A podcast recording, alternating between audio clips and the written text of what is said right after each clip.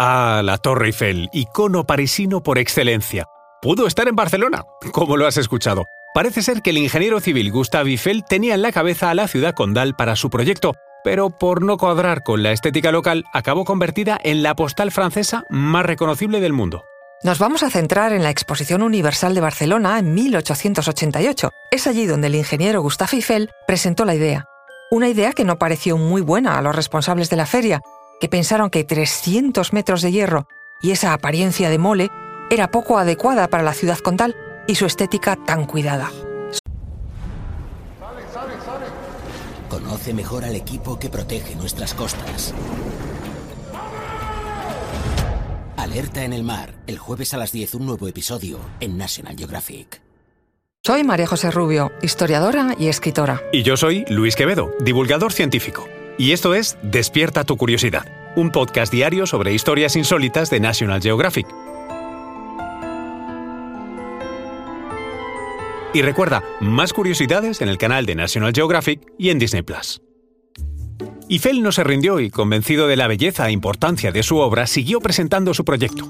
El siguiente evento elegido fue la Exposición Universal, ahora de París, en 1889, y obviamente allí le escucharon y le recibieron con muchas ganas. La torre iba a ser el centro de atención de esa exposición, que además conmemoraba el centenario de la Revolución Francesa. Está claro que supieron valorar la importancia de la obra, pero atención, nunca nadie barajó la opción de que se quedara allí para siempre. Eiffel solo tenía una licencia del terreno por 20 años. La torre iba a ser un pop-up de finales del siglo XIX. Sí, así es. La Torre Eiffel, a pesar de su monumentalidad, el que se tardara dos años, dos meses y cinco días en construirla, con 150 ingenieros implicados, y fuera la estructura más alta del mundo hasta 1930, fue en origen un monumento efímero. Vamos, como una especie de instalación que iba a ser desmontada al cabo de 20 años. En su inicio, era un elemento más de la imagen con que Francia quería mostrar al mundo su pujanza económica e industrial. Estuvo a punto de ser desmontada en 1910, pero a los franceses se les había hecho el ojo muy rápido a ver este monumento, y finalmente se conservó como un emblema de la ciudad. Eiffel consiguió salvar su creación gracias a la ciencia en general y a la radio en particular. Consciente de la necesidad de encontrar un uso para su torre, más allá de su símbolo como progreso y evento ferial, el ingeniero se esmeró en encontrarle una justificación científica. Instaló equipos de meteorología y fomentó su uso para la observación astronómica, pero fue su papel como una importante torre emisora de radio, inicialmente militar, lo que la salvó de la destrucción.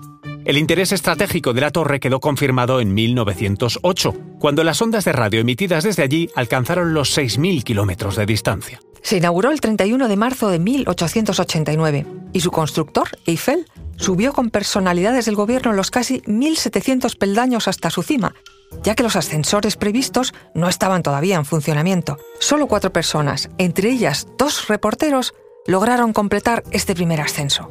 Pero adivina quién no subió nunca.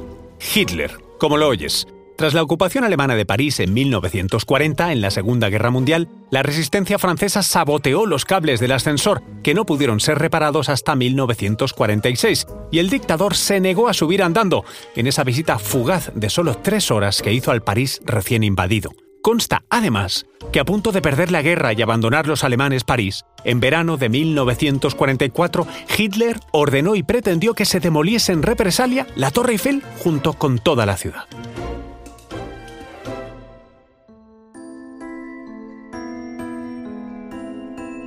Recuerda que Despierta tu Curiosidad es un podcast diario sobre historias insólitas de National Geographic. Disfruta de más curiosidades en el canal de National Geographic y en Disney Plus. Y no olvides suscribirte al podcast y darle al like si has disfrutado con nuestras historias.